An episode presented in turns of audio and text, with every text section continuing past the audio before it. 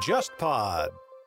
上个月，二零二一年的六月十三号，中东政治强人，在以色列连续执政了十二年之久的本雅明内塔尼亚胡正式宣布下台，意识形态更为右翼的纳夫塔利贝内特宣布就任新一任的以色列总理。我和三联生活周刊的主笔刘怡共同录制了一期专题节目，探讨这一中东局势和巴以问题的新变局。这期节目将在下周上线。本期。我们就通过一集往期回顾节目来重温刘怡在二零一九年为我们带来的中东战地记者的第一手经历。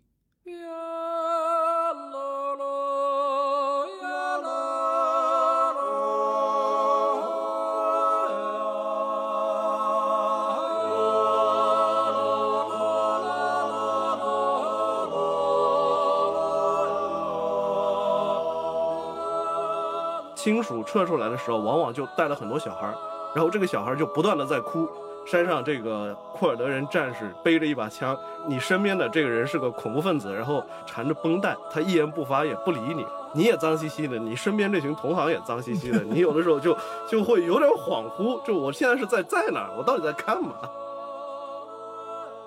阿拉维派的这个老人家就告诉我说。他之前从来没有意识到，他的邻居在内心里对他是有不满和仇恨的，而且他是觉得他跟他的邻居就相处了几十年，是这种非常愉快。政府和宗教层面的冲突影响不到他们的日常感情，但是实际上他发现，就是反政府武装就打进来之后，他说他的邻居就是就就表现出极其兴奋的样子。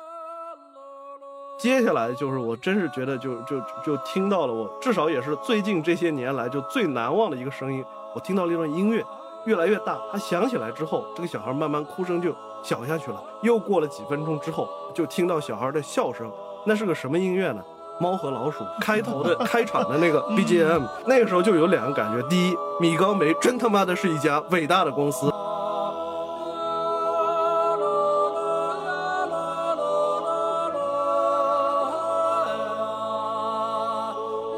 各位听众朋友，大家好，欢迎收听本期的《忽左忽右》，我是陈彦良，我是杨一。啊，今天又是我们的老朋友刘怡来到了我们的录制现场。这次他这次来的话，真是风尘仆仆，刚刚从叙利亚过来。要不简单介绍一下你前段时间干嘛去了？嗯，呃，忽左忽右的各位听众朋友们，大家好。差不多从去年的十二月三十一号一直到今年的三月中旬，我的绝大部分时间都在叙利亚度过。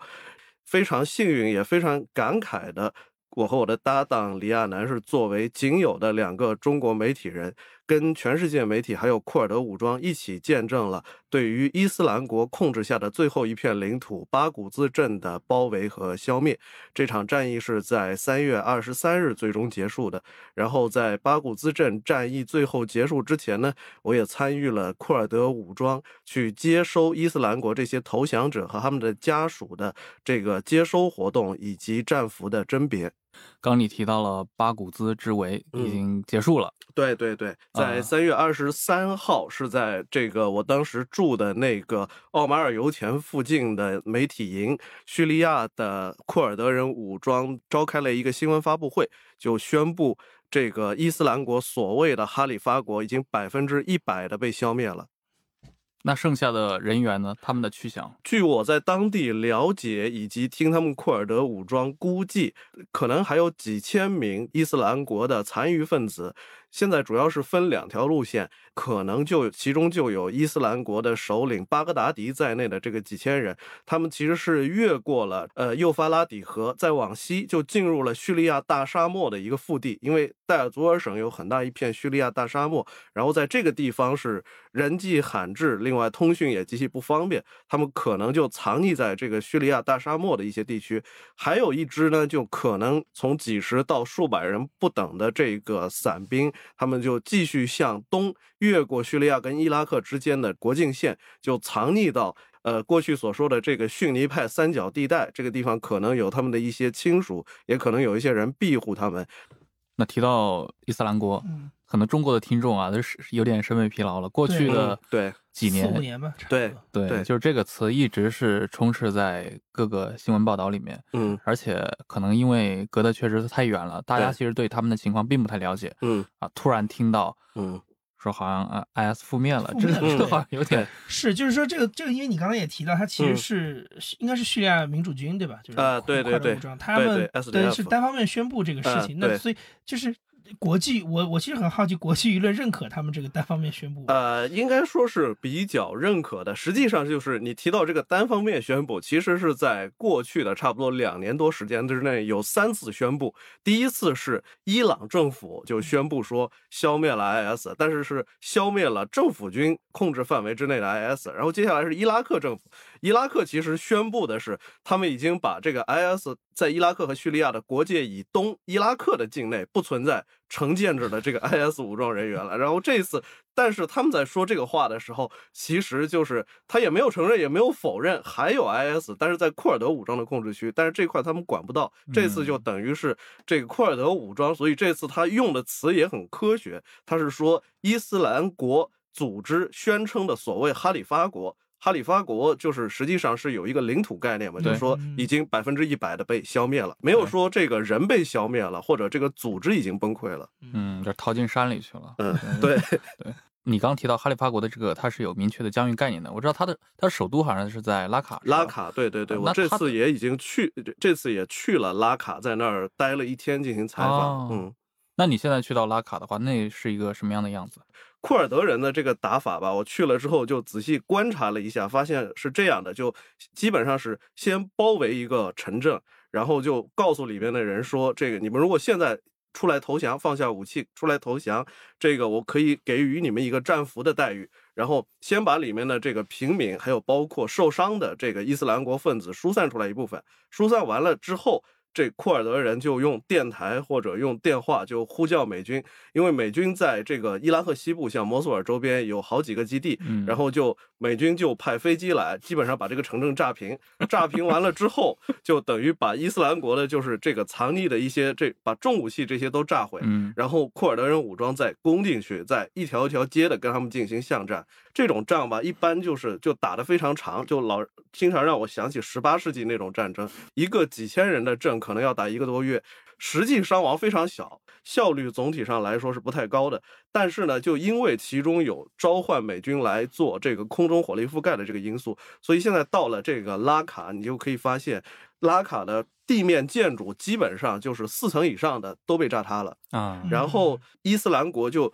在。拉卡被占领之前，它可以对城市的很多地方进行非常有序的破坏，基本上是下水道设施被破坏了百分之八十以上，包括所有的电力基本上被破坏了六成以上。你如果都去过拉卡和。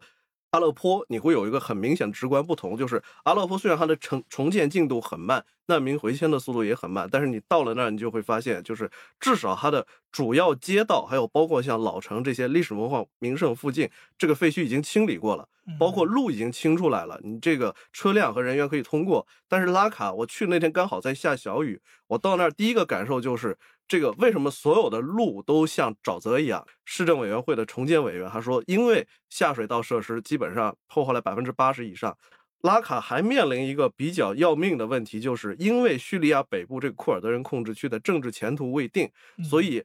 包括联合国在内的各个国家和国际组织没有办法对它进行大规模的这种援助和重建的帮助，大型的工程机械没有办法运进来。你刚说到像民主军的这套工程的技法，这谈不上什么指挥的艺术啊！对对对，完全谈不上，完全谈不上。我记得好像你去阿拉坡的时候，至少那个地方可能，比如说你找到酒店呀，或者这些，就是还是比较完善的。你还你是在阿拉坡的时候，你当时应该是还去了一些。我们所谓的一些就是文学爱好者，对对对对，非常惦念的地方，劳伦斯曾经下榻过的饭店，著名的 Baron Hotel 男爵酒店，对这个是现代叙利亚第一家欧式的酒店，可以说也是见证了从一八九零年以来的整个叙利亚历史吧。那个阿加莎·克里斯蒂的《东方快车谋杀案》的第一章就是在这个酒店写的。然后劳伦斯，还有像费萨尔亲王，包括像后来的这个叙利亚的历代总统、埃及的纳赛尔、戴高乐、艾森豪威尔夫妇这些都曾经在这个酒店就下榻过。战前这个酒店还在营业的时候，我可能都不会有这么好的机会，就一间一间的去看每一个房间。但是因为目前这个酒店从二零一三年之后基本上是处于一个关闭的状态，一度还被用作一个难民收容营。目前它什么时候开放还没有计划。我可以跟这个酒店的经理就谈了整整一个下午，包括还可以拿着钥匙带我一间一间的去看。哎，这一间是这个哪位名人住过的一个房间，在这一间房间里曾经发生过叙利亚历史上某一个重大事件。所以说，就是对于一个呃记者和历史研究者来说，倒是一个很好的经历。你这次去到叙利亚，应该说好像，因为你过去在你包括你在三联的时候进行了多年的一个对于伊斯兰国的报道，嗯，这次好像是第一次见到了伊斯兰国的武装人员，呃，对对对，投降之后的，对对对，那个场景也非常奇幻，一到了晚上。那个地方是真的一片漆黑，然后库尔德人武装就他们把卡车和所有车辆这个头灯打开，然后把这些人就放在中间，然后用灯照着，而且就是各国记者加起来至少也有四五十人，这个整个场面就极其混乱，周围都是光打在中间，然后就很像拍电影，士兵背着枪就站在制高点上，难民里边就穿着记者，记者都很脏，然后。武装人员和出来的这些难民也很脏，然后彼此混杂在一起，就分不清谁是谁。这个伊斯兰国人员的亲属撤出来的时候，往往就带了很多小孩，然后这个小孩就不断的在哭。山上这个库尔德人战士背着一把枪，你身边的这个人是个恐怖分子，然后缠着绷带，他一言不发也不理你。你也脏兮兮的，你身边这群同行也脏兮兮的，你有的时候就就会有点恍惚，就我现在是在在哪儿，我到底在干嘛？就是你在叙利亚那段时间，正好有一个新闻是，英国有一个当年叛逃出去的那个女的，那个贝古姆圣战者新娘，是那个你们当时在里面知道这个人？知道知道，他是他是跟 这些人在一起的吗还是？呃，不是不是，他是比较早从包围圈里出来投降的这个伊斯兰国分子，每个星期。都有经过人道主义走廊撤出来投降的，包括就是我在那儿跟这个 BBC 路透社还有各路同行交流，大家都提到，就是有英国人，有法国人，有一些是呃这些欧洲国家的，等于说是穆斯林移民的后裔，还有一些就是非穆斯林，可能是个土生土长的英国人，他就基于某种目的，总之是跑到这儿来了，找刺激了。呃，对，这种事情就是。包括有一些人对于他们可能在伊斯兰国这个治下扮演什么样的角色，或者经受什么样的命运，就完全没概念。《纽约时报》以前的那个贝鲁特站站长叫 Robert Walls，他给我看过一个资料，就是他认识一个当了逃伊斯兰国逃兵的这个约旦人。这个约旦人就是海关上的一个小公务员，靠他的一个亲戚是一个官员，然后帮他在海关上找了一个工作。后来他这个亲戚被免职了。他在约旦觉得待着不是那么痛快，他看到伊斯兰国招文书，然后他就跑到土耳其，从土耳其偷渡进去，然后到了那儿，这个 伊斯兰国找一工作，对，以为找到了一个工作，然后伊斯兰国就告诉他说啊，我们这儿不管是干什么工作的，来了先军训一个月，然后军训完了之后，伊斯兰国通知他说，今天我们要去打一个某某镇，然后这个呃，你你你枪打不准不要紧，你就。拿着枪就跟在后边，人家朝哪打你就朝哪打。他说：“哎，我是来，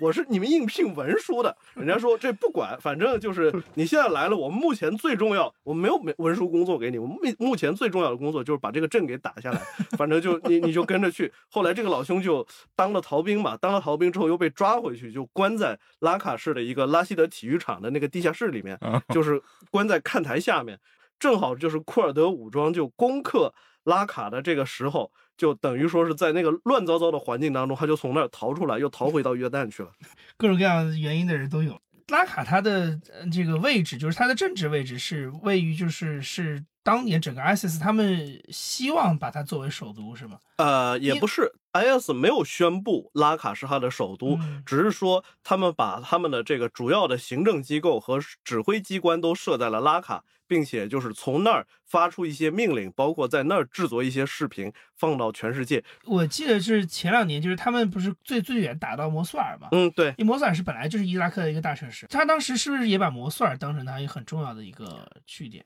呃，对，巴巴格达迪对全世界发表演讲，就是在那个摩苏尔的努尔清真寺就发表的。但是就有一个问题是什么吧？毕竟说在伊拉克境内就是有美军的空中力量，伊拉克正规军掌握的这个装备和资源就是比这个 IS 要强。其实 IS 在伊拉克境内控制的这个地区相对而言是最不稳定的。但是戴尔祖尔省这个地方，为什么这个最后一战是发生在这个戴尔祖尔省呢？一个就是因为库尔德武装是相对而言装备最差，包括战术素养最低的。另外就是戴尔祖尔省是。这个叙利亚东部的等于能源产业的一个中心，虽然叙利亚本身不是一个产油大国，但是它的这种石油和天然气开采工业的中心都在这个戴尔祖尔，所以就是在伊斯兰国的这个势力的鼎盛期，他们把很多家属还有这个物资都已经转移到这个戴尔祖尔这个地区，所以就他们在这个地方其实顽抗的时间也是最长的。但他你刚才说到他那个地方能源丰富，所以他在过去的这几年当中，他是有通过卖能源这个事。来换得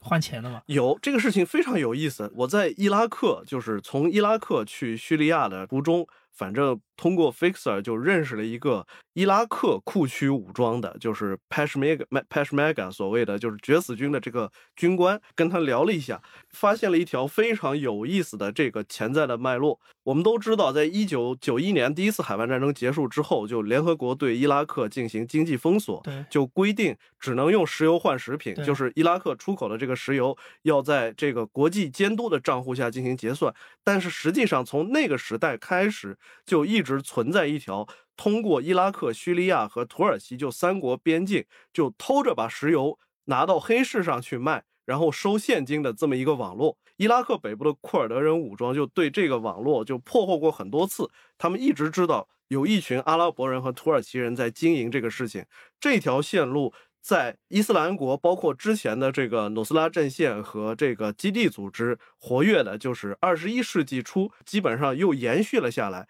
帮这些人把他们盗采的这些石油在黑市上给卖出去。这个网络这样运营了二十多年，他们在这方面就有着非常丰富的这个经验，包括甚至于就到了后期戴尔佐尔战役快开始的时候，他们还帮助这个伊斯兰国。搞到一些精炼原油的这个技师开发了一种可以移动的那个原油精精炼炉，炼完了之后呢，伊斯兰国是这样的：大宗的原油当然是运到土耳其边境上去卖掉，然后自己精炼出来的原油呢，第一，伊斯兰国境内的所有的这个加油站都从他这儿买这个油；第二，伊斯兰国还把这个原油。卖到叙利亚政府军控制区和反政府武装的控制区去。我们在外界是想象不到，就是这种这种网络的所谓的这种乡土逻辑的，替伊斯兰国当掮客的这些人，可能跟反政府武装或者政府军这些官员在战前就认识，往往是 情况往往是这样：伊斯兰国包围了某一个这个反政府武装控制的这个城镇，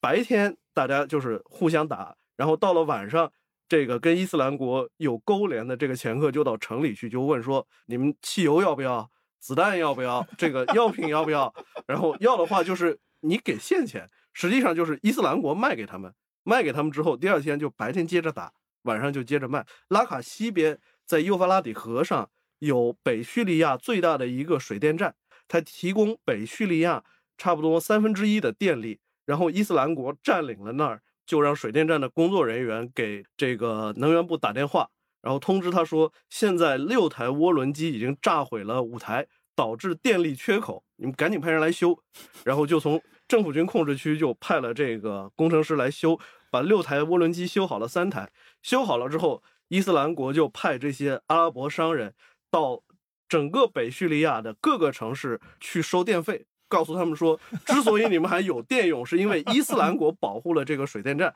还想接着用电的话，你们要给伊斯兰国交电费。我们所知道的伊斯兰国就很残暴，很残暴是一个事实。但是与此同时，就是伊斯兰国就是也有一这种很奇怪的这种乡土逻辑，包括帮伊斯兰国做生意、帮他们去收账的这些人也是本地人，他们跟这个本地的这些。就这个库，无论是库尔德人还是反政府武装，战前都认识，所以就通过这种暧昧的关系，实际上伊斯兰国一方面在跟这些力量打仗，一方面还跟他们做生意。战争时态是一个非常特殊的大格局的逻辑，但是嗯每一个小人物的这个作用其实是跨越这个意识形态的。对，对包括就是包括我在拉卡就碰到了几个，其实是在幼发拉底河上搞走私的运输商人。然后我问他们，问了他们这个在 IS 统治时期的一些事儿，结果商人想了想，告诉我说，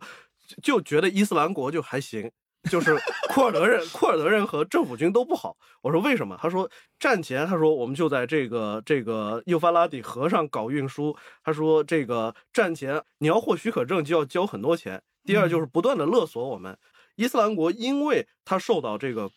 这种国际封锁，它的所有东西都要从外界偷运进去，所以他比较依赖这些人。嗯，所以就是这些商人就说，虽然伊斯兰国很残暴，比如说是晚上搞宵禁，他们在晚晚上用船偷着运东西，伊斯兰国就往河里开炮，但是这个伊斯兰国基本上不跟他们收税。第二就是你如果去帮伊斯兰国运东西或者收账，还有奖金给你。然后他们就很遗憾的告诉我说，库尔德人比阿萨德强的有限。库尔德人来了以后又开始勒索我们，我们就觉得可能就伊斯兰国在这儿这两年反正过得还行。就是你你要不要跟那个我们听众大概说一下，就是库尔德人在这个当中扮演的角色是什么？是不是因为，呃，他的当年的这个活动范围被 ISIS 给占了，所以他现在特别的起劲在？呃，还真不是这样。嗯事实就是，其实是二零一二年是叙利亚内战的一个非常重要的这个节点。其实那一个时候，阿萨德政权是真的到了生死存亡的关头。在嗯二零一二年，就是大马士革周边的这个反政府武装一度就打到了市区中心，包括有同情反政府武装的一个叙利亚士兵在身上绑了炸药，冲进国防部的一个大楼会场，把几个高级将领，包括其中有阿萨德总统的姐夫。是这个国防部的副部长都给炸死了，可能那几个月是真的是生死存亡的这个关头，所以阿萨德就决定收缩他的控制范围，他直接就把分布在北部传统库尔德人聚居区，就是叙利亚北部的这些部队就完全收缩回来。其实那个时候在北部有各色反政府武装，除了 FSA 叙利亚自由军之外，还有努斯拉阵线，还有基地组织，然后。在政府军撤出之前，就等于就接洽了一些在库尔德人当中有威信的这些首领，库尔德民族主义的地下政党在活动。现在就找到这些人，就通知他们说，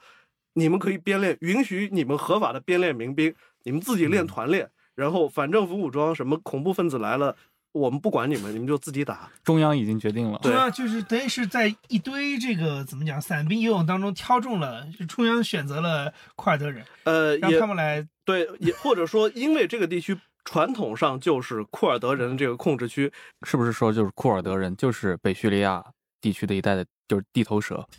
对，呃，对，这个地区是所谓大库尔德斯坦的这个最西的一部分领土。你也介绍过嘛，就是嗯库尔德人现在的四大聚居区，你也说到了，像土耳其，甚至嗯包括像沙特，嗯，都已经实际的用自己的军事行为对参与到这里面来了。对听上去好像对于库尔德人来说，他们的一个处境是好像不太妙，他被利用了吧？感觉是 而且感觉好像想要端掉他们，或者说打压他们的势力是非常多的。对。但是就是反过来讲，库尔德人这次其实是他们从伊拉克库区获得高度自治地位的这个过程当中获得了非常多的经验。我这次去感觉就是库尔德人就很懂得自我包装和自我宣传。国际记者在奥马尔油田旁边的这个媒体村里，就是嗯这个基本上是不太能够自由出去活动。一方面是因为啊这个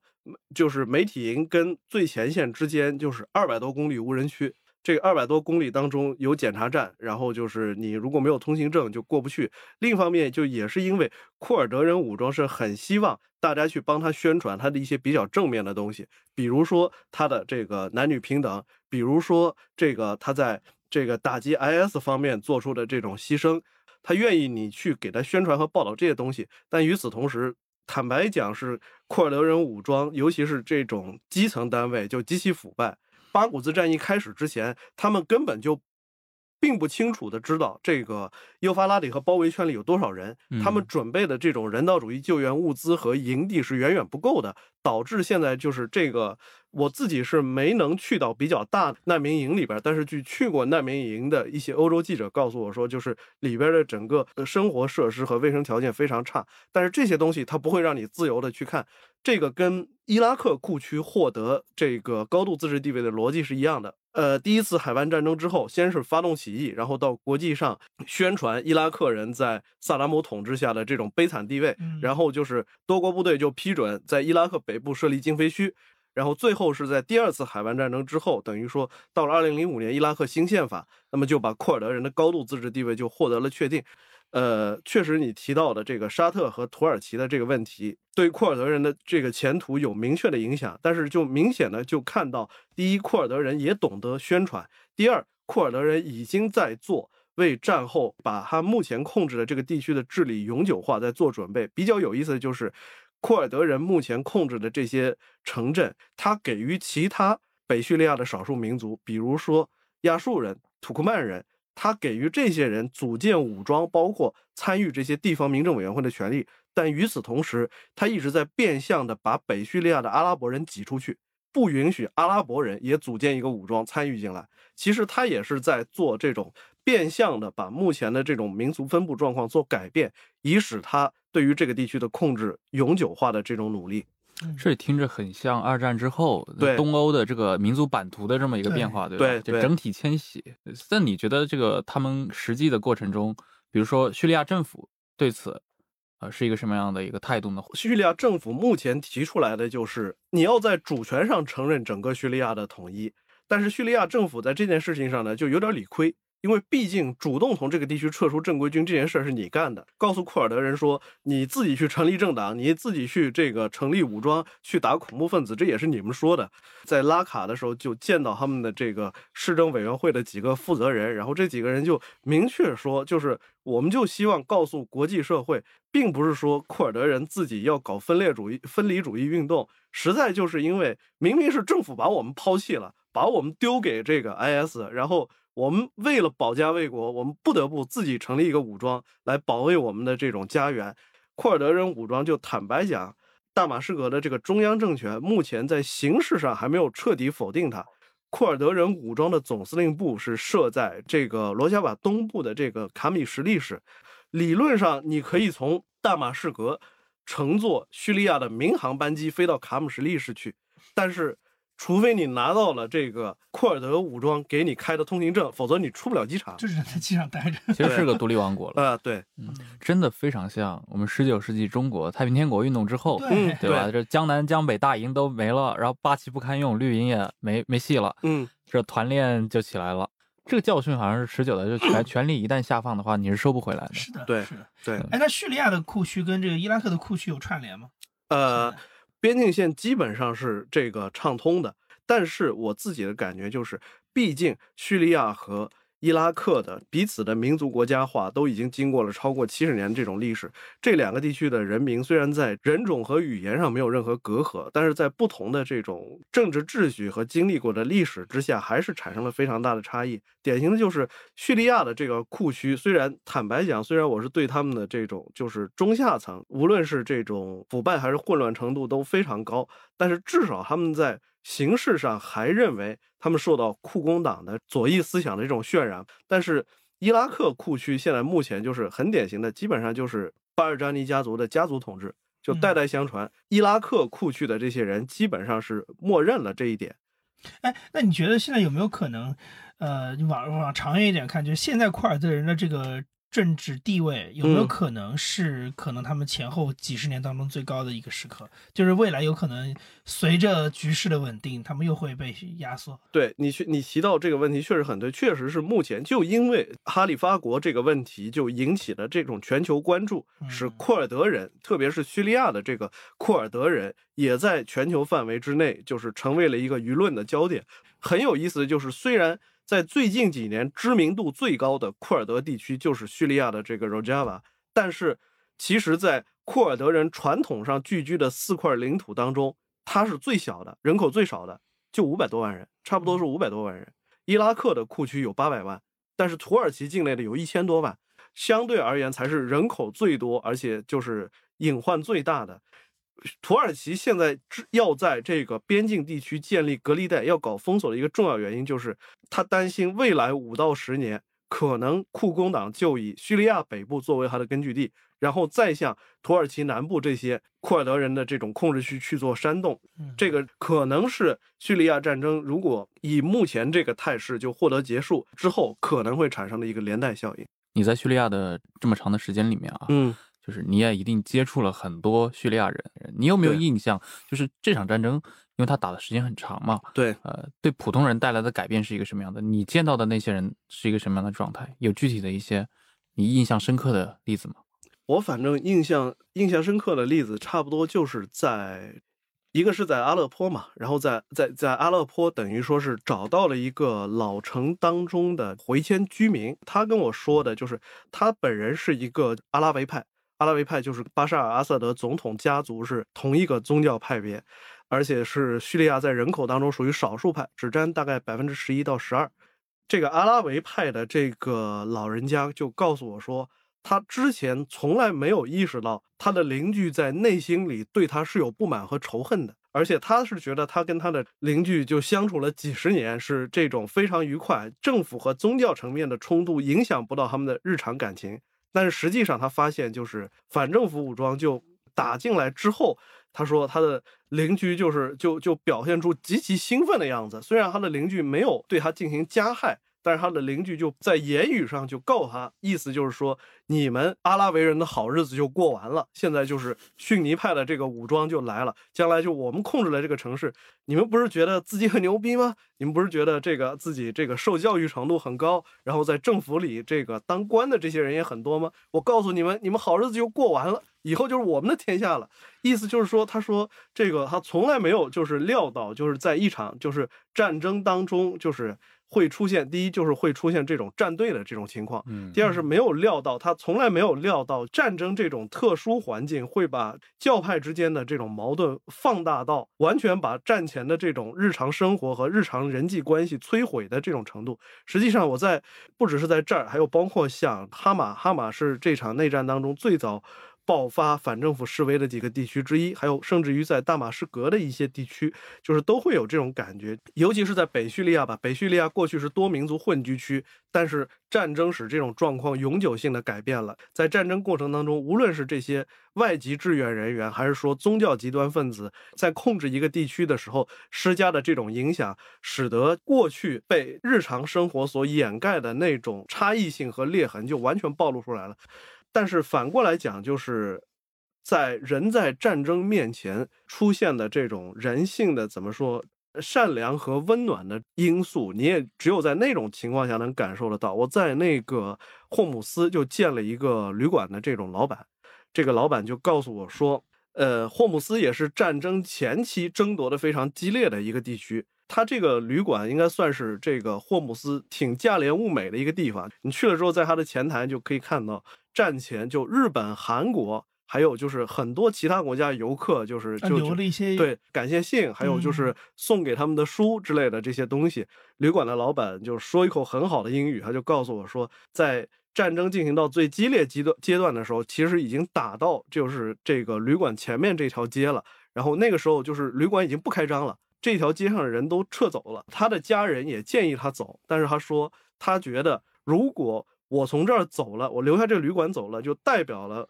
这个我永远放弃了我的这个旅馆和我的这座城市。他们之后会经历什么？无论是被炮弹炸塌，也可能是被抢劫了。他说，我就对他再也无能为力了。但是他说，我不愿意放弃他，我留在这儿。如果这个炮弹打过来，那我可以修，有这个武装人员过来，我可以跟他谈，他勒索一点钱嘛。但是就是只要我站在这儿。这个旅馆就能就是继续维持下去，那我总能等到事情发生转机的这个一天。那不就是一部中东版的《布达佩斯大饭店》吗？对，其实还有但是饭店。对，还有另一个就是真的是让我自己非常受触动的一个事情，就是在阿勒颇的这个老城，现在其实老城的一部分这个废墟清理已经完成了。但是呢，现在其实回迁的居民还特别少，所以就是政府采取的这个这个赈济措施，就是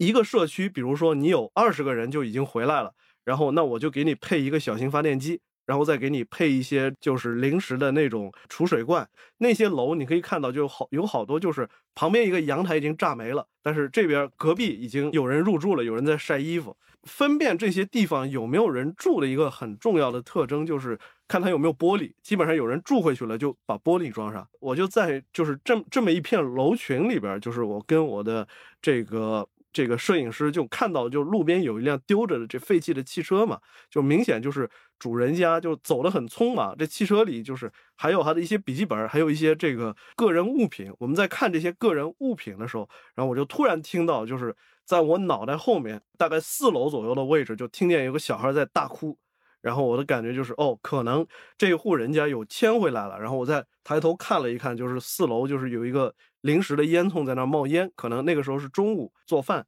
接下来就是我真是觉得就就就听到了我至少也是最近这些年来就最难忘的一个声音，我听到了一段音乐越来越大，它响起来之后，这个小孩慢慢哭声就。小下去了，又过了几分钟之后，就听到小孩的笑声。那是个什么音乐呢？猫和老鼠开头的开场的那个 BGM。那个时候就有两个感觉：第一，米高梅真他妈的是一家伟大的公司；第二，就是关于生活的这种希望在慢慢的这种回来。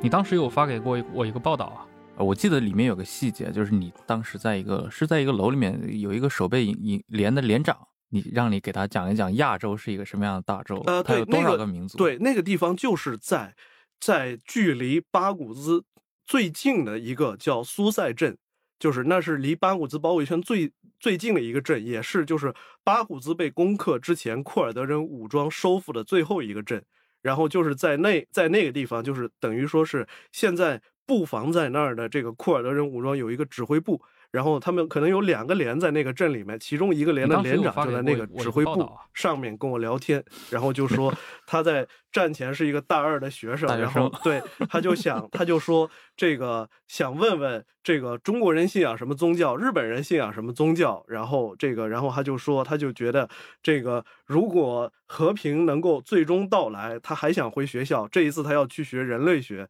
他就想知道 这个亚洲的这些民族和宗教的分布状况是怎么造成的，然后宗教对于不同民族的人发生的这种影响有什么差异？我印象非常深刻，因为他说他他是一个应该是个文学系的对对学生是吧？对，他是那个拉卡在战前有北叙利亚唯一一所大学叫幼发拉底大学，他是那个学校的大二学生。所以到现在为止，大概已经有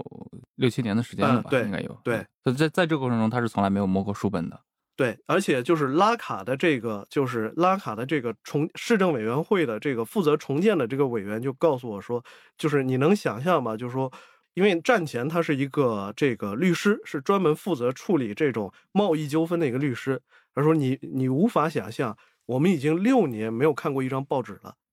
一个是因为战争，第二个就是。这个坦白讲，也是因为在过去北叙利亚的，无论是这种教育、新闻，还是这种，还有包括这种呃地方的这种管理系统，很大程度上还是受到大马士革的限制和影响非常大。其实是在战争爆发之后，一方面是政府军撤出了北部，但是另一方面，其实像像这个守备连的连长告诉我说，幼发拉底大学的绝大部分这个老师。是在大马士革注册，受大马士革这个教育部的管理的。战争一爆发，他们就离开了这儿，就走了。包括我，甚至于在这个卡米什利市的那个库尔德人士兵的这个阵亡者的墓地，我碰到了一户来扫墓的这个人家，也就是丈夫战死了嘛，然后妻子带着孩子，还带着两个小姨子，然后就我问他们说，就是你们这个目前面临的就是比较大的困难是什么？然后。有没有什么可以帮助你们的？然后他们就说，这除了这种物质上的匮乏，他说最主要的就是，他说等于说他的两个小姨子，他说中学已经毕业了，自己想读大学，但因为就是等于说是大学停办了，而且政府军和库尔德人区现在之间就隔开，所以就想读书，但是不知道到哪儿去读，而且又找不到工作，处于一个就是非常尴尬的这种处境。北叙利亚这个地区总的来说是在战前，因为受到中央政府的比较严格的这种限制和监控吧，一定程度上，为什么他们要靠库工党派人来指导他们怎么建立政权呢？就是因为他们没有一个本土的知识分子阶层，包括就是我说库尔德人武装的目前的这个呃新闻发言人叫莫斯塔法巴里，可能这如果关注叙利亚局势，大家会在各种报道中看到引述他的这个讲话。其实穆斯塔法巴里会在这么一个显要的位置上，就是因为他是库尔德人当中比较少见的大学生。他在战前是一个中学老师，就是那个发布会说话的那个。对对对对，就是其实我很好奇啊，像这样一场战争持续了呃这么多年，可能从一零年或者一一年、一一年、一一年一直到现在，也八年时间了。嗯，呃，他肯定对这个国家的局势是一个改变，甚至对很多普通人啊，嗯，尤其对年轻一代，对。是个非常巨大改变，一代人可以说是在战火中成长起来的。对，那据你，因为你一直在，比如说从中东也好，包括在阿富汗也好，嗯，呃，经常就是涉及过这些时政报道。你觉得，呃，如果搬其他一些地区的这种经历的话，或者他们过去已经发生这些事情的话，你对叙利亚的未来是一个什么样的看法呢？从悲观的角度来说，我是感觉叙利亚目前就处于这种就是战争对于一个国家的整个就是。无论是这种呃国民教育，还是这种经济运行，造成极大负面影响的这个第一阶段，也就是说，这个战争持续了，战争持续了十年左右的这样一个时期。一七年我在大马士革的时候，其实因为在大马士留在大马士革的这批人是相对而言是属于中产阶级，或者说是这种至少是这种生活没有受到特别大影响的人的这为主。然后跟他们打交道的时候，我就这些家庭的儿童产生了非常深刻的印象，就是这个他们真的非常彬彬有礼。就是虽然他们已经很久没有见到外国人，尤其是东亚人了，但是就是我在一个游乐场里就碰到一群小孩在玩。然后小孩就推了一个代表，就过来，就用英语来跟我搭话，就问这个我是从哪儿来，我是哪国人。然后讲了几句之后，就小孩就走了。过了一会儿，商量了一下，又过来，又跟我提了几个问题。然后最后就是小孩们就是想跟我还有李亚男一块合影。这个小孩也是这个非常有礼貌的，这提出来说。过来就跟我们说，哎，能不能跟你们一块合影？这个就使我反正对于至少叙利亚的这种城市居民，就是总体上产生了一个非常良好的印象。因为就是一个小孩懂得害羞是文明的一个标志。因为我在一六年的时候，我在伊拉克就碰到了好多小孩，那个小孩就是你就能看到，就是可能比我在叙利亚碰到这些小孩年纪可要大一点，就基本上有十岁左右，就是他已经非常懂得。不能称之为成丛林法则，但是他也非常懂得这个进行试探。他第一步，因为我那个时候就是反正就是小孩第一步来摘我衣服上挂的那个徽章，徽章也不值几个钱嘛。我看他们你喜欢你就拿走吧。然后小孩发现你没有表现出很抵触的情绪，下一步就开始来撸你的手表，非常懂得循序渐进。就是那个其实那个时候还那个地方其实应该还算是巴格达的闹市街头，但是小孩又非常懂这一套。但是我这次去到。阿勒颇，我就发现已经有像伊拉克这样的这个孩子在成长了，就年纪还很小，但是没学校。嗯，就是我在阿勒颇和霍姆斯就看到很多老师已经走完了，老师已经逃亡了，就学校开不了学，有很多就是完全废弃了的小学。可能一个城市就只有少数几所学校就还在运转，有很多小孩就是不上学嘛，不上学，而且就穿行在那些已经被炸得破破烂烂的废墟之间，就在那里面玩。这些小孩，他们表现出的跟大马士革那些比较富裕家庭的小孩就完全不一样。当然，小孩总体上还是天真，但是在他们的天真当中，已经有那种野蛮和侵略性的这种成分了。就是他们喜欢跟你有肢体接触，尤其是看见你对他们态度很很不错，就要上来揪你的耳朵、摸你的脸，就这样。呃，而在伊拉克，我能看到这种不受教育的这个孩子，就是长大之后的前景。在伊拉克街头还是有很多游手好闲的小青年嘛，就是就就打零，因为没有受过很好的教育，包括受到了受到了还不错的教育，但是因为伊拉克的这种腐败和政府运行的状况，就找不到工作、无所事事的这种年轻人，就你还你你已经能看到这种人，而到了第三阶段，实际上就是像阿富汗这样，最近四十年可能都处于一个极其混乱、极其混乱的这种状态之后。然后你就能看到，就是阿富汗的这些年轻人比较多的，就是，呃，一个是我不知道有没有跟你提过，就是我在阿富汗的一个贫民窟里做客，然后这个贫民窟里有个年轻人看到了我，就对我的司机说：“那两个是外国人吧？绑了，绑了，绑了之后打电话给中国大使馆勒索点钱来花。”他这个事情对他而言就完全不涉及任何这种善恶判断，因为他也没有受过教育，家常便饭。对，就 是他对于他对于这种这种外国人或者就是不属于他那个民族那个族群的这种人，他的看法就是一种就是呃他有枪惹不起，第二种就是他没枪那可以绑了，他就就是就是非常本能的这样一种道德观念。另外就是在阿富汗的这些难民营里，尤其是物质非常匮乏又没有。这种系统学校教育的难民营里，其实是这种诞生了很多全世界许多冲突地区的下一代的兵员。不管是在阿富汗自己的内战当中，还有包括在叙利今天叙利亚的战场，你想象不到。就是我在阿勒颇这些地方活动的时候，经常被当地人问你是不是阿富汗人。我说不是，为什么这这样问？原因就是在阿富汗从一九七九年开始之后，在最近四十多年，一直是有阿富汗人逃难到伊朗去。但是他们在伊朗没有办法获得公民权，然后等于说是长到了十几二十岁，又没有办法在这个伊朗就业，但是又不愿再回到阿富汗去。这个时候，就是伊朗革命卫队的征兵官就来了，告诉他说，革命卫队现在需要你们到叙利亚去打仗，然后反正就发钱嘛。于是这些人就去了。现在在阿富汗境内就有被真主党训练的黎巴嫩真主党训练的阿富汗武装人员，有。这个伊朗革命卫队训练的这些阿富汗，你说的是在叙利亚？叙利亚对，有这些这个武装人员。其实就是说，我的估计是，叙利亚的这个人口人口结构在战后会发生一个非常大的改变，因为很多青壮年都逃出去做难民了，而且很多人就是不愿意再回来。我记得一七年在大马士革的时候，就有一个本地的记者告诉我说，现在大马士革在大马士革在一大波人逃亡之后出现了。在战前就比较少见的女同性恋现象出现的非常多，为什么？因为青壮年小伙子都跑路了嘛。然后这种情况其实你现在是看不出来，但是战争结束五年、十年以后，它的人口出生率和人口结构会有一个非常大的改变。它的第二阶段就是，如果这种情况，如果叙利亚就是战后是变得就是中央政权变得更加虚弱。然后很可能它的第二阶段就是这个伊拉克在后萨达姆时代的那个情况，用当地人的话来说就是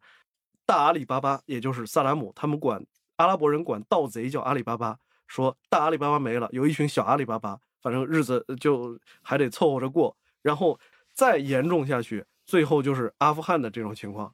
超过三分之一的人不识字。我倒是很好奇，这阿里巴巴是强盗的意思，那四十大盗怎么？就是四十一大盗，四十一个阿里巴巴。嗯嗯。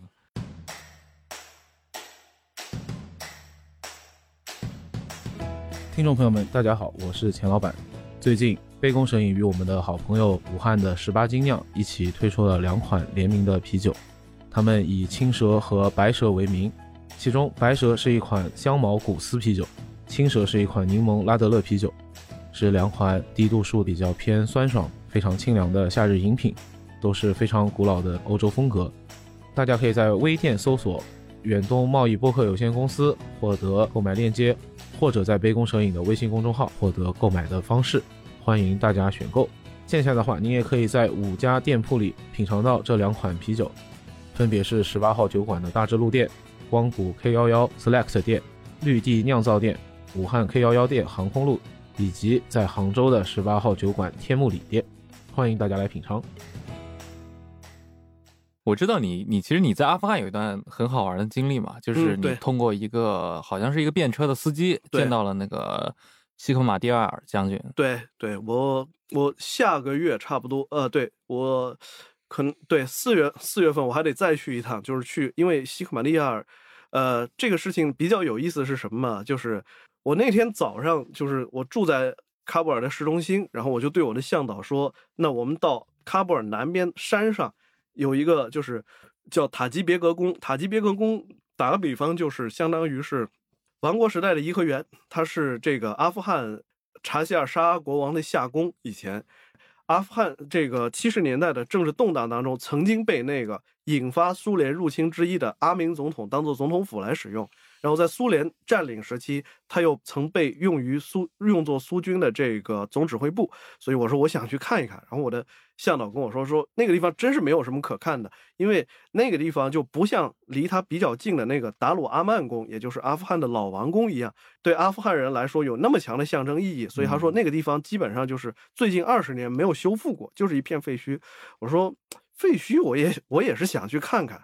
然后就去了那个塔吉别克宫，是在一个山上，就等于说是这个我们三个人是爬到山上去，然后就看了一看，然后看完之后，因为那个地方离市中心有二十多公里，就非常远，下山之后就回不去了。但是呢，阿富汗就是像包括伊拉克这种国家，有车一族他都开顺风车，因为人均收入低。然后你你在路边随便拦一个谈一个价钱，你去哪儿就都可以谈。我就说，那我看到山底下有个村子，我说你去看看那个村里面有没有车出来，有的话跟司机讲一个价，然后就把我们给这个呃把我们拉回城里去。他说行，然后一会儿就看见一会儿有一个特别破的。卡罗拉也不知道从犯了几手的，反正从那里面出来。丰田广告啊。对对对，然后就出来，出来了之后，反正就是，而且那而且那是一个右舵车，都不知道是从哪个国家卖来的，然后就从那里面出来，然后向导就说跟他谈定了，跟司机把我们带回到那个市中心，收的按当地的物价来说是这个还不便宜，收差不多五十块人民币。我说行吧，二十多公里呢，走吧。上了车之后吧，我其实是误判了司机的年龄。我后来才知道，司机也就比我大十岁，就四十岁出头。但是他样子就是非常老，非常苍老，就头发花白，然后这个脸上都是皱纹，然后这个手上有一条有一条子弹打伤的这个伤痕。我当时是因为误判了他的年龄，然后我就跟他说，我就我就想，哎呀，现在要有个五十多岁，那可能这个这个十几二十年前正当壮年吧。然后我就问他说。你有没有人跟美国人或者苏联人打过仗？然后这个司机就说说美国人来的时候就我不在阿富汗，然后说这个呃苏联人来的时候呢，我年纪太小，我只参加过在中间的这阿富汗内战。然后他突然就主动问我，他说你知不知道古勒布丁·西克马利亚尔是谁？我说我当然知道啊，就是阿富汗前总理普什图人大军阀拉登，就是他带到阿富汗去的。他说我那个时候就在给西克马利亚尔将军当保镖。然后他就从他穿的那个马甲里面就拿出一张照片，就是他们两个人合影。然后我就说好，现在我说我们来谈两件事。第一就是我还要在喀布尔待五天，接下来这五天你带我去当年就是内战期间交战最激烈的这些地方，还有西克马利亚尔将军在流亡时代活动过的一些地方，你都带我去。后来他带我去了八十年代抗苏游击队的基地之一，就是潘杰希尔山谷。然后我说。每天反正你就到这个我在喀布尔的瓦吉尔普尔的这个宾馆来接我，反正就是不管去哪儿去多久，我都付给你一百五十块人民币，相当于我说就把你车包下来。第二我说你现在跟西克马利亚尔将军还有没有联系？他说有，就经常给他儿子跑个腿什么的。我说好，那你赶紧帮我联系，就问西克马利尔将军，就说这个现在有一个中国记者在这儿，他想去拜访他，这行不行？他说行，这今晚上就替你问。结果过了一天，就打电话来回复说已经接洽好了。但是西克马利亚尔将军等于说是因为在阿富汗吧，就是假扮成记者去暗杀一个军政要人是很常见的一个事儿。西克马利亚尔将军的老同学兼宿敌马苏德就是这么炸死的，然后前总统拉巴尼也是这么死的。所以他们听说有个记者来吧，有点不太放心。然后西克马利亚尔就派他那个。他现在成立了一个政党，叫古勒布丁伊斯兰运动。嗯，然后他让那个党的，等于说那个党的中办副主任，然后就过来找我。然后第一就是要了这个《三联生活周刊》这个杂志的网址，还有一些资料。然后就说还有就是等于说是要套套话嘛，要看看你是不是你为什么要见西克马利亚尔啊？你对他到底了不了解啊？做一下背调啊？对，要要对。就就等于说是调查了一下，然后就觉得没什么问题，然后就后来是就把我带到了他的一个官邸，也是现在古勒布丁伊斯兰党的一个总部。当然那次比较遗憾，是因为。当时就是西克马利亚尔，后来知道他在第一是他准备参加二零一九年的总统选举，没错。第二是他要协参与协调，当时这个加尼总统跟副总统大军阀杜斯塔姆就是正处在一个僵局当中，他正在调停这个事儿，所以就说那一次是见到了他这个本人，说了一些客气话，但是呢，就是他没有接受我专访，最后是。他儿子跟我聊了半天，然后就说我有什么跟他们家族想了解的这些事儿，就是可以跟他打听，就了解了一下。但是我那次去完之后，我就继续跟他的这个办公室副主任说，我说这个我还是觉得，既然西克马利尔要参加这个总统选举，我想去跟访他的总统选举的决胜州。我说可能全世界有几十万个记者。采访过美国总统是怎么选出来的？谁知道阿富汗总统是怎么选出来？尤其是像西克马利亚尔这样一个争议人物去选总统，我说我还挺想知道这个事儿的。我说我能不能在最后一两个星期，我就跟着他，他在哪儿有选举活动，我就跟着他到处去走。然后他的手下这个人就提出来说，可以，但是你得跟他本人就是深度的聊一聊，建立一下信任。我说行，那我四月份就再去一趟，就去跟他本人见一见。大选是在。七月，七月第一周，但是这个故事里面有趣的不光是西克马利亚尔这个人，而是他的这个前保镖，现在的这个顺风车司机。嗯，我发 这个司机，对这个司机，在就是他曾经追随过西克马利亚尔多年，就等于说是因为他跟西克马利亚尔的母亲，我印象里反正是同一个部落的。因为在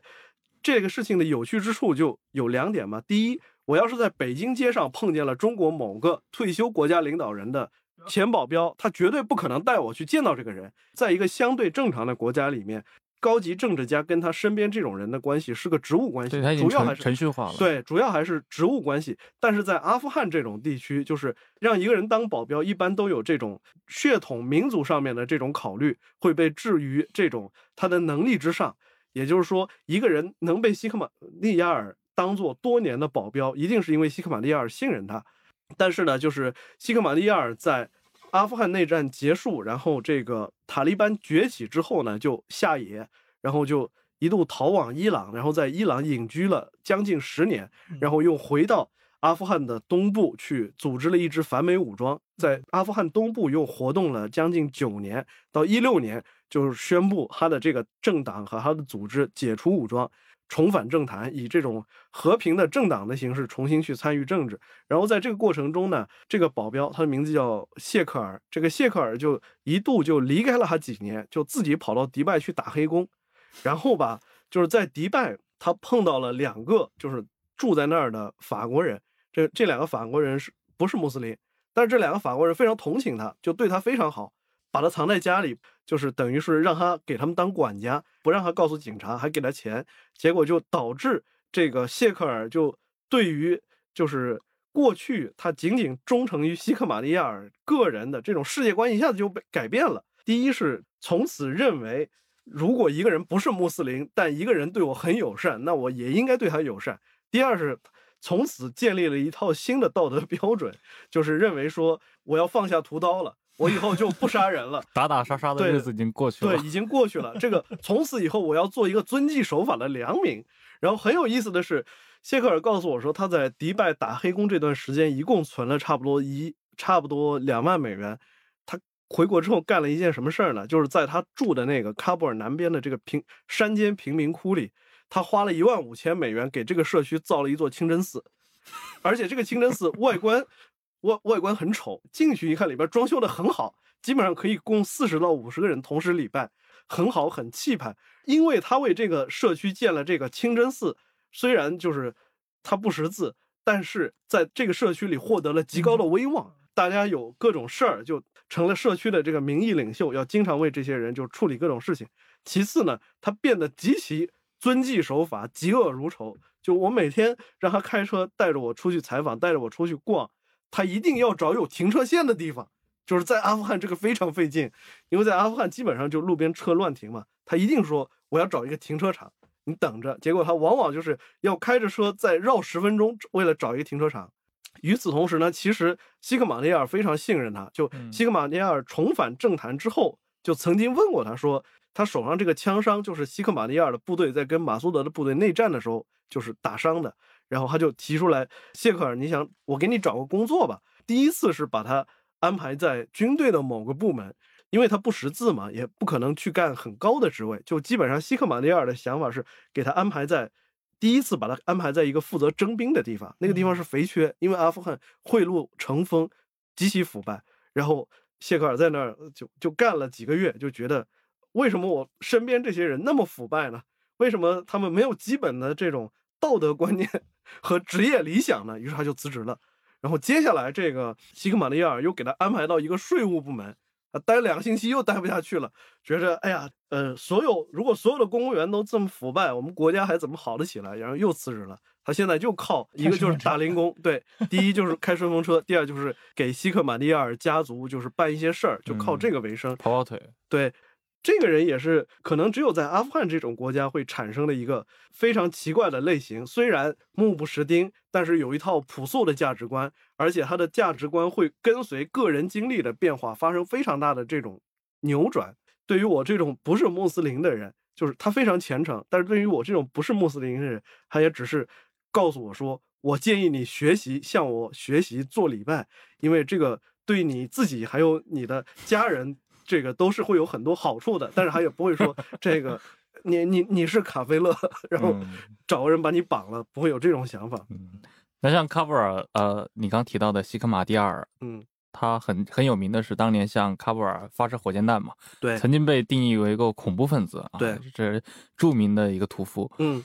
像这种大人物，在这种因为阿富汗也打过内战，你在见到这些比如说大人物或者他儿子的时候，你会想起。你会想到现在的叙利亚吗？也就是很多年以后，你也有同样的机会见到那些在今天的叙利亚内战中，嗯，能够决定千万人生死的这些人物。嗯，你觉得像这些人物在，他们一般是一个呃什么样的状况呢？他们的一个价值观，他们的一个就是宗教对他们来说真的很重要吗？还是说更多是一个他们处于一个自身利益的考虑？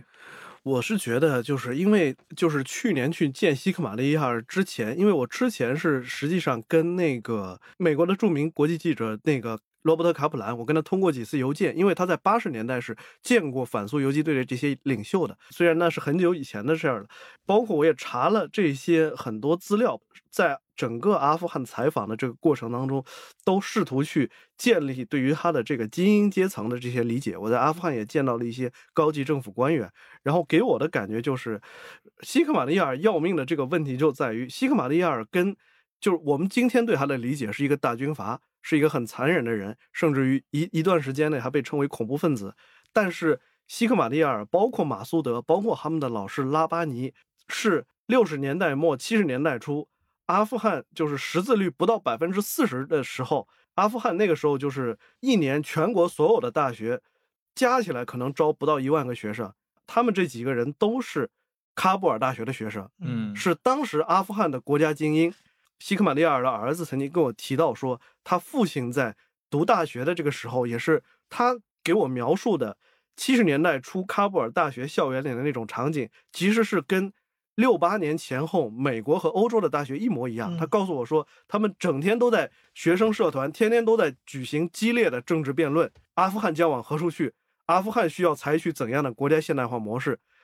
与此同时，阿富汗每年那个时候，喀布尔大学一些很很优秀的学生，拉巴尼就是拉巴尼，比马苏德跟西克马利亚要大几岁。他在这儿大学毕业之后，就到埃及去，开罗的艾兹海尔大学去求学，希望从。比他们更早进入现代化时代的这个阿拉伯国家那里，就是获得关于本国应当往何处去的这些经验和教训。但是他们去的非常不巧，这帮人都是在一九六七年这个六月战争之后到了，到了这个到了开罗，到了埃及那一阶段，就是整个阿拉伯世界刚好也处在一个就是现代化模式和思想谱系大洗牌的这个阶段。你采取阿拉伯社会主义这个模式，你就已经注定要跟美国模式绝缘了嘛？但是你采取了阿拉伯社会主义模式之后，面对以色列人，这个六天当中你就被打得一败涂地，那证明这个模式也不行。那怎么办？其实差不多就是在这个时期，六十年代末七十年代初，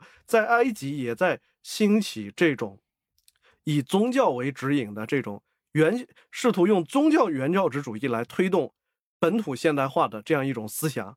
也是在埃及兴起。兄弟会就是那个时候起来的吧？呃，对，就是兄弟会在那个时候也非常活跃。然后这个拉巴尼在那儿跟穆斯林兄弟会搞在一起，然后他又把这套东西就带回到阿富汗去，然后再教给他的学生。结果就这些人就导致这些人就认为说，这个终于找到了指路明灯。我们既不要苏联，呃，对，也不也不要西方民主，那么我们就要自己了。当然，还有人认为要听毛主席的话。然后，阿富汗当时还有毛派在活动。然后，这个所以就接下来就等于说是他们自己是，就是对于这一批当时的知识精英来说，利用阿明政权的改革失败和苏联入侵这个契机来推行他们所认为的跟这种宗教激进主义基相结合的这种现代化模式。他们自始至终，第一不认为自己是错的，第二，他们其实是从伊朗的伊斯兰革命当中获得了巨大的鼓舞，就是觉得肯定还是能走出一条。宗教上的复古主义和阿富汗民族特色相结合起来的这个路还是能走。另一方面呢，其实很重要的一点，我是觉得，就是我就像我前面提到的，就是一个没有受过很好教育的土生土长的阿富汗人，他会认为杀死一个外国人或者把他给绑了是一件不涉及善恶判断的这种事情，因为这种事情在一个这种就是在一个。在这这这种封建社会或者更之前的那种时代是经常发生的。其实像西克马利亚和马苏德这样的已经成为知识，就是一定程度上已经成为精英的这批人，他们实际上是无法摆脱这种东西的影响。西克马利亚不是到了一九七九年才被这种苏军给通缉的，他一九七三年就去逃亡了。为什么呢？因为就是因为在校园辩论的时候，然后他们工程学院。喀布尔大学的工学院有另一个师兄，然后这个师兄是一个激进的毛派，然后他们俩就是天天在这个学校里面搞大辩论，然后就是辩不过人家，然后他的解决方案就是买了一把枪把师兄打死了。然后后来包括就是西克玛利亚和马苏德在二十多岁在学校那个时候就认识，然后西克玛利亚就是觉得马苏德身为身为一个塔吉克人，身为一个少数民族，这个企图奸夺他作为。这个学生会领袖的身份，那怎么办？就是想搞死你吗？就是就对他们来说，其实是一方面是激进的知识精英，他本身就是一个就是特别觉得排除万难，死多少人我要把这事儿干成；另一方面就是他可能根深蒂固的一直传承下来的就有这种暴力崇拜。当这两种东西就结合起来，他不会觉得说，就像那个阿富汗内战，就是九三年是以西克马利亚进攻喀布尔为为序曲而爆发的嘛？西克马利亚他不会反思说，为什么喀布尔的之前的这些守军和傀儡政权的官员要把政权交给马苏德，不交给我？他不会认为说是因为这个你的军队军纪不好，这个很残暴造成的。他会认为这是是因为你们这些人不明智嘛？你们没有选择正确的方向。你们选择这马苏德，那我就打你们。